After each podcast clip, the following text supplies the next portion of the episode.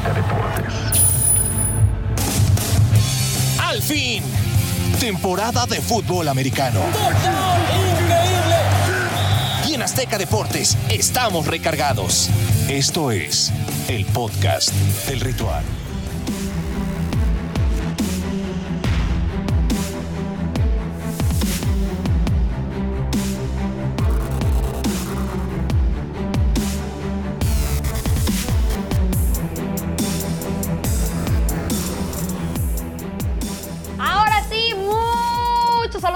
Que nos están escuchando. Este es el podcast de Ritual NFL. Pablo de Rubens, Gabo Martínez. Andy ¿Qué Sola. De este lado para hablar de otra semana emocionante en la NFL. Qué bonito es ver juegos interesantes en una liga bonito. como esto. de Cinco, cinco semanas ya del NFL y creo que ya podemos empezar a sacar algunas conclusiones interesantes Ya. de lo que se puede venir en este primer cuarto, digamos, de la campaña, en donde muchos equipos están sorprendiendo y otros están cayendo a pedazos. Así es que vamos a ir eh, paso por paso. Así es que saludos a todos los que nos escuchan y los que nos están viendo también. Un fuerte abrazo a todos ustedes. Vamos a hablar de NFL. Y si les parece, arrancamos con el tema de Matt Rule, que se va de las Panteras de, de Cali, de Carolina, ¿De perdón. Carolina? Eh, se despide, dice adiós, con un equipo que la verdad también ya no le está respondiendo al máximo. Los vemos sacados de onda, Gabo, los vemos ya desanimados, ya no quieren jugar juntos. Sí, es una, eh, un coach que su gran piedrita han sido los corebacks. Ha tenido cuatro en su paso por, por las Panteras de Carolina y no ¿Tú ha crees logrado que su levantar- problema han sido los corebacks? Yo creo que pasa por Bueno, muchas cosas. Sí, ha, sido, sea, han sido los corebacks, han sido muchos temas más también. Eh, pero sí, se va. eh, tenía un contrato de siete años, un contrato largo. eh, y a final de cuentas, pues no se va a cumplir. Le deben 40 millones de, do- eh, de dólares al señor Matt Rule. Y vamos a ver si Y se los pagan o si consigue. Puede ser, pero si consigue otro contrato con otro equipo que ya por ahí se, se menciona que lo quieren en, en como colegial. coordinador, en ajá, algunos- puede ser, o si lo en quieren head coach en, en college, justo es un head coach que viene de college, viene de la Universidad de Baylor, antes estuvo en Temple y obviamente fue coach de línea ofensiva de los Giants de Nueva York, entonces tiene experiencia en NFL, pero literalmente fue una apuesta, fue un proyecto nuevo desde cero que quisieron traer en Carolina para tratar de reestructurar lo que habían dejado en este proceso de Cam Newton, ¿no? Porque la gran apuesta desde el Super Bowl 50 fue Cam Newton, el gran problema fue este espacio de tiempo que existió entre tratar de cuajar y entender que este proyecto ya no había funcionado e iniciar uno nuevo. Me parece que Ruler no fue la solución al problema y por ello es que con cinco partidos, dos temporadas y cinco duelos que estuvo al frente del equipo, pues ya lo han despachado por la puerta. Lo de que atrás. también platicábamos un poco es qué va a pasar ahora con, la- con Carolina, que va a venir una reestructura que evidentemente no será corta, tendrá que tomar varias temporadas para volver a tomar esa fuerza que tenía. poco, sí, me Tendrán que volver a encontrar esa conjunción en equipo porque no solamente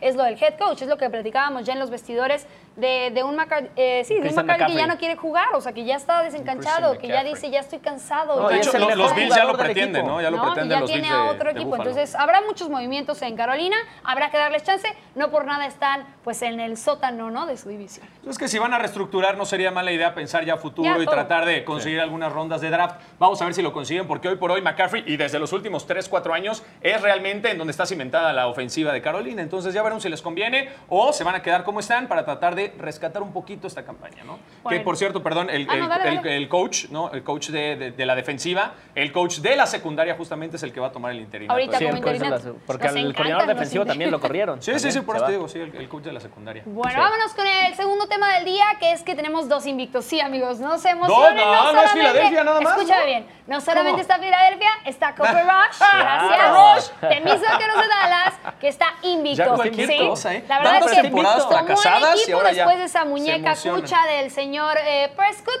y lo lleva muy bien. Por favor, no ver, te a vayas. ver, a ver, a ver. Rush. Yo Por creo que no. Vamos a tomarlo con sus medidas necesarias. No sé qué opines tú, Gabo. Andy obviamente está cegada por su amor a los vaqueros de Dallas. Pero te voy a decir una cosa. Cooper Rush está ejecutando bien. Es un coreback que está haciendo su trabajo. No Sí. es ninguna mina de oro. Me parece que no es un No, fuera de no, serie. no. La defensiva de Dallas es una cosa seria. Y creo que hay que ponerla así. Mira, a pesar de que hoy vine de Dallas. Sí, porque serio- este, me parece que hay que darle un muy buen reconocimiento a la defensa. Es la que está manteniendo el equipo para tratar de pelear ya en, en el último cuarto, en los últimos minutos La de los partidos. Tiene nombres interesantes en todas las líneas de esa defensiva. En verdad, para mí, ese es el secreto de que hoy esté enrachado el equipo de Dallas y Cooper Rush esté con cuatro victorias, cero derrotas. Sí, pero también le vamos a dar el beneficio de la duda. Te voy a decir por qué, Gabo. Porque nos pasó temporada pasada donde Dak Prescott también sufre una, eh, una gran lesión, Lesión, una bandidado, tremenda. Y entonces se queda otro coreback que creímos que a lo mejor por tener un poco de experiencia iba a hacer cosas mágicas. Y un Cooper Rush que la verdad es muy novato, muy nuevo, está haciendo muy, Muy bien. buenos... Lo está haciendo muy eh, bien. Pues a lo mejor no es el jugador estrella que tú dices, pero sí está teniendo conexión con sus jugadores. Y eso es algo que no habíamos visto cuando la lesión pasada de Dak Prescott se presentó en Sí. el terreno de juego. ¿Sabes qué? Este, yo admiro a Cooper Rush por lo que ha hecho, porque ha sabido llevar al equipo a las victorias, que es lo, que, lo más importante. Es lo que necesitamos. Pero este fue el primer partido quizá en donde más se sintió que eh, el regreso de Dak Prescott puede llegar muy pronto, No. porque eh, a pesar sí, de sí, que hizo sí. su trabajo, a pesar de que hizo su trabajo muy bien, claro, Andy. y no y no fue No puedes pagar no fue un partido un desastroso ni no mucho menos. está en la Pero banca. yo no lo No fue un partido desastroso ni mucho menos. sí, quiero. hay que darle eh, la- la- la- el merecimiento a la defensiva que fue la que se llevó y, al juego terrestre, sobre todo también, que se llevaron estos partidos. Por Todo pases hubo poco y nada. Cooper Rush hizo lo que tenía que hacer, pero sí, ciertamente no es la gran estrella que va a llevar al equipo a un Super Bowl. Y el otro invicto, ahora sí, las Águilas. Las Águilas de Filadelfia, que están con un récord de 5 victorias, 0 derrotas, sufrieron mucho contra Arizona el fin de semana. Incluso fue un gol de campo fallido por parte del pateador de Arizona que termina por regalarles o otorgarles la victoria al equipo de Filadelfia. Me gusta mucho lo que están haciendo. Jalen Hurst es un gran coreback y ha demostrado que es inteligente, Sí, que fuerte. sabe cómo guiar esta ofensiva con grandes herramientas. La traída de AJ Brown me gusta muchísimo, aunque no ha sido el gran protagonista de esa ofensiva. De repente lo tienes por ahí, de repente tienes a Dallas Goddard que se ha convertido en un elemento importante y una herramienta a destacar dentro de la ofensiva después de tantas temporadas y la salida de Zach Ertz.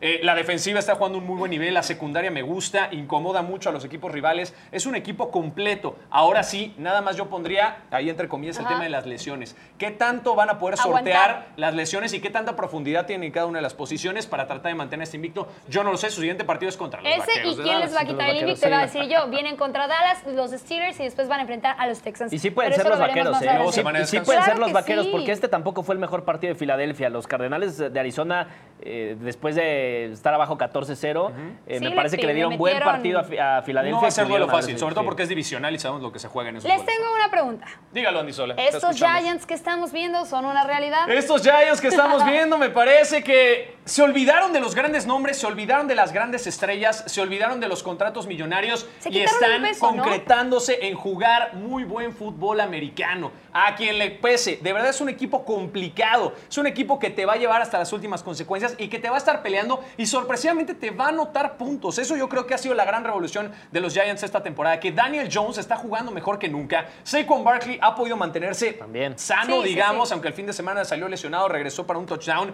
Pero bueno, el tema de receptores, Sterling Shepard está lesionado y fuera toda la temporada. Apostaron a Evan Ingram en algún momento en la ala cerrada, ya no está con el equipo. Han tenido muchas rotaciones. Slayton hoy por hoy es el gran receptor cuando Kenny Goladay también está lesionado. Entonces sí, claro que es sorprendente que el equipo de los Giants esté ganando y, y lo refleja perfectamente bien su head coach, ¿eh? porque de verdad se encendió al término del partido. Sí, Nadie esperaba este récord de los Giants. La verdad es que lo que me gusta a mí en especial de los Giants es que es este equipo que no te deja leerlos fácilmente, que creo que es lo que está pasando. Equipos grandes como lo vimos con los eh, Packers, pensando que un Aaron Rodgers conoce a ciencia cierta y sin error alguno la NFL, se está dando cuenta que empiezan a llegar nuevos tipos de jugadas, nuevas eh, mentes creativas para poder generar este tipo de juego y eso es creo que lo que le está dando sabor a los Giants, que sí hay que tenerles miedo y eso que están en mi Sí. No, y es un no, equipo muy surgía, divertido. Es un equipo muy divertido y, y aparte que no se cae anímicamente. O sea, eso es lo que más me gusta, porque puedes ir perdiendo contra Green Bay en Londres en un partido importantísimo y, y remontas. O sea, Hay un buen- la verdad, hay un buen coacheo. Estoy Eso, de es un- acuerdo contigo. eso habla muy bien del de coacheo. ¿Qué pasa, Los Bills le pasaron por encima,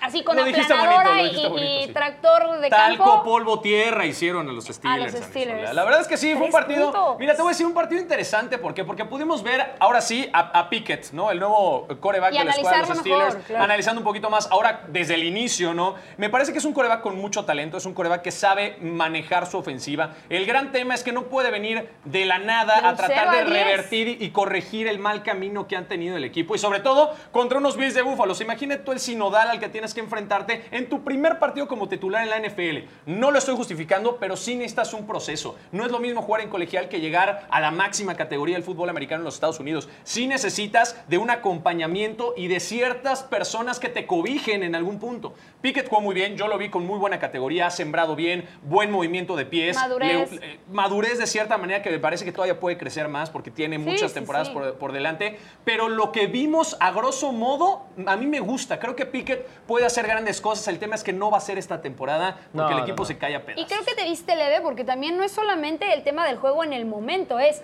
lo que estás cargando de un equipo como son los Steelers. La importancia, de toda sí, la historia que traes franquicia. atrás, de una Sí. franquicia que trae un Rodlisberger que era Dios en ese equipo. Y hoy llegas tú siendo un joven que tiene muchas aspiraciones y muchas ganas de llegar lejos, pero que realmente necesitas tiempo. Las cosas no se hacen de la noche a la mañana. Yo- yo Entonces reitero yo lo que, que- creo que es confianza, Gabo. Me, me- me parece un error a mí que hayan puesto a, a Piquet. Es que este ama Es que- Trubisky, No, es ese que ya es- No, pero lo platicamos la semana Es que a mí pasada. me yo parece también- que tienes que tener un buen proceso. ¿Por qué? Porque si quemas a tu jugador, se va Sí. a perder ese proceso y no va a crecer como tú esperabas. que Ahora te voy a decir algo. Ayer eh, Kenny Pickett lanza para 327 yardas. Sí. Tienes un corredor que es Najee Harris, que es buenísimo. No. ¿Por Pero qué no lo sabe usar. ¿Por qué no lo están no utilizando lo sabe más? usar, porque no lo sabe usar, ¿no? Así cuidas no un la poco más a estrategia tu de Mike. Tomlin. Estoy de acuerdo contigo. Creo que podría explotar mucho más, pero recordemos que Najee Hayes tiene problemas de lesiones también. Entonces, mm, Najee Harris, perdón, tiene problemas de lesiones. Entonces, no lo han explotado al 100%. No tiene una buena combinación para tratar de establecer el juego terrestre. Es un equipo que está en reestructura. Seamos realistas. Justo en la defensiva tienen lesiones. Están teniendo problemas esta campaña.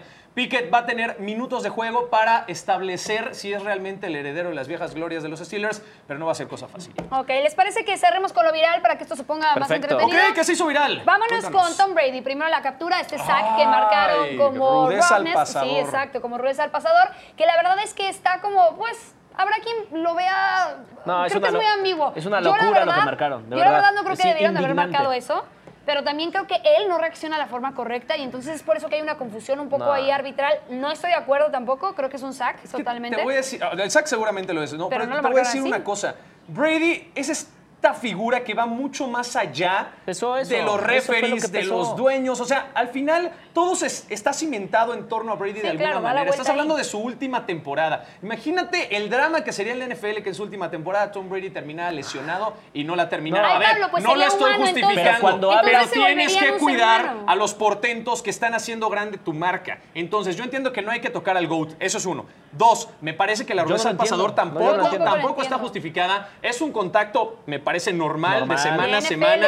Yo no veo la mala hazaña ni, ni el mal momento que tiene eh, Grady Jarrett, pero sí entiendo que quieren proteger a un coreback que ya tiene más de 43 años de edad y que no va a mantenerse mucho tiempo Pero en el emparrillado. ¿Sabes cuál es el toda tema? su vida. Entonces déjalo Sí, jugar, si van déjalo ser 40-0, humano, déjalo romperse. Si van 40-0, Sí, sí, te la estaban compro. peleando el partido. O sea, es, con ese drive, eh, Atlanta podía remontar el partido. Sí, o sea, sí. no le puedes arrebatar eso, una mal- posibilidad de victoria. Mal llamado en el campo, pero entiendo de dónde viene. ¿sabes? Ok, está bien. Entonces en- eh, quedamos en que está mal marcada. Me parece que sí, desde Ok. el punto de Bueno, vista por lo menos en eso estamos de acuerdo. Sí, Yo sí, creo que. Brady tendría que, pues si ya es el último No es año. culpa de Brady, es No, de- de pero si ya es su último año, referees. como lo estás diciendo, también llevarlo al extremo. Ya juega entonces como realmente. No, no, no. No, no, no. No, o sea, de verdad hemos visto lesiones metiéndole- gravísimas. O sea, la de Peyton Manning en su es momento que le dieron no un es- golpe y toda no su carrera se fue para abajo. No, Esta no iba a ser es una lesión de muerte. Esta a era una jugada baluartes. que podía. Bueno, está bien. ¿Qué? Va- Es- vamos Está a bien, partidos o de la tienes semana. un punto, Sí, sí, lo que sí, voy es que podría ser bueno. Y nada más para cerrar en el tema viral, era lo, el tema de las conmociones, que lo volvemos bueno, a ver con sí. Miami. Es por eso que está el tercer coreback dentro del juego. Ya no está Tua, sale el segundo, que es Bridgewater, y se queda este. Digo, más que en el reglamento, yo creo que tenían que cambiar la aplicación del mismo. O sea, al final eh, me parece que para tapar un poco lo que ocurrió en las eh, últimas semanas, y ya le hicimos dos modificaciones al reglamento, queda de esta manera, pero más que nada, no es que no funcione, es que no lo aplicaban de la manera correcta y, y eso fue lo que Es pasó. un con manejo de crisis Sí. que ha implementado la NFL. Por fin vemos el impacto de lo que ocurrió con Tua Tongo Bailoa y ahora Teddy Bridgewater, que tal vez en otro partido o en otra época ese golpe no hubiera sido para abandonar el partido, pero entiendo que hoy por hoy el escrutinio público está sobre la NFL y tienen que cuidar mucho el tema de las conmociones porque si no esto se les viene abajo. Y tú que llevas ya mucho tiempo viendo NFL, Pablo, y que la llevas narrando y todo, ¿si realmente crees que va a haber un cambio positivo en ese sentido? O sea, Por supuesto. ¿Se va a poder lograr que con lo que se juega de NFL y lo que nos gusta ver, pues de la tacleada, de este arriesgue, de esta fuerza, Va a realmente se pasando. llegue a algún punto... Va a seguir pasando, simplemente es proteger la integridad física de los jugadores. Ese es el objetivo primordial de la NFL. Y mientras haya críticas y mientras haya presión social y por parte de los medios de comunicación, la NFL tiene que seguir paso a paso y cada parámetro. Sobre todo ahorita que ocurrió lo de, lo de Tongo Bailoa, que terminó en un hospital y que pudo haber sido mucho, Mucho más más grave. grave. Entonces, hoy están entre algodones para cuidar este tipo de lesiones. Yo no creo que vaya a bajar la intensidad, ni mucho menos, No. pero sí mejorar el tema de proteger a cada uno de los jugadores cuando tienen este tipo de contactos, lo cual debieron haber hecho desde el día uno, pero bueno, sigue perfectible esta regla, digamos, en la NFL, lo cual yo critico muchísimo, pero bueno, esperemos les funcione, ¿no? Partido de la semana. Partido de la semana, no te voy a quitar el de los Cowboys, Ah. me voy a quedar con el de los Jets en contra de los Green Bay Packers. Me está Cowboys, gustando. Me está gustando muchísimo cómo está jugando eh, Zach Wilson en este regreso con los Jets después de su lesión y no me está gustando lo que está haciendo Green Bay, no me está gustando tampoco la actitud de, de- de Aaron Rodgers, me parece que tiene un techo eh, muy alto y que no lo está alcanzando en esta temporada. Entonces, eh, pues por puro morbo, porque creo que van a ganar los Jets, elegí ¿Te este partido. ¿Van a ganar los Jets? Jets? Sí. Mm, Wow, ese se la Los dos están 3-2, interesante, entonces está bien. ¿Tú, Andy ¿Tú? Sola? No, pues yo la verdad es que estaba viendo si me quedaba con el de lunes por la noche, que era Raiders Kansas, que me parece que es un juego que se va a poner bastante entretenido. Mahomes conoce muy bien el juego de los Raiders, ha sido muy bueno enfrentándolos. Creo que el tema de los tight ends va a tener muchísima libertad de utilizar a sus, a sus tight ends Kansas para estar anotando. Y los Raiders en el tema de la ofensiva la van a tener que parar sí o sí. Entonces está me quedaría bueno. con el Monday, pero me llama la atención. No, pero ese es Dolphins, Thursday. Jack Ese es- ese es- Vikings. pero ese es de la- Sí, de la semana exacto, cinco, ¿no? exacto. Ah, bueno, sí, yo me fui con Sí, el sí, de sí. esta semana. De esta semana, pero Vámonos bueno, ahí está, sigue. está bueno. Yo me voy por la semana 6, me voy por el de Ravens contra Giants. Me parece que va a ser un buen partido de fútbol americano, 12 del día el domingo. Eh, los Giants están jugando muy bien, ya lo platicamos aquí durante este espacio. Me parece que le pueden complicar mucho unos Ravens que están sufriendo en la recta final de los partidos. Sufrieron contra Miami, sufrieron contra los Patriotas, sufrieron en esta ocasión también el fin de semana, más bien en partido Sí, sí, sí. contra Cincinnati. Entonces, creo que les puede incomodar mucho esta presentación ante los Giants. A mí sí me da curiosidad saber si Lamar Jackson tiene lo necesario para sortear esta Y ya que me había quedado en la semana 5 y ya entendí por qué estábamos Sí, sí. yo. Yo, me quedé con el partido más bonito, sí, más vistoso sí. de la semana Por eso cinco. te dije que me no voy te a quedar de con los el divisional, sí. Me puedo quedar con el divisional, no se lo pierdan porque eh, los, las Águilas de Filadelfia van a buscar quedarse con El el, invicto. frente bien. a los Vaqueros de Dallas. Vale. Ahí está, este fue el podcast de Ritual NFL. Muchas gracias por escucharnos. Ya lo sabes, cada semana estaremos por aquí dándote lo mejor de la NFL.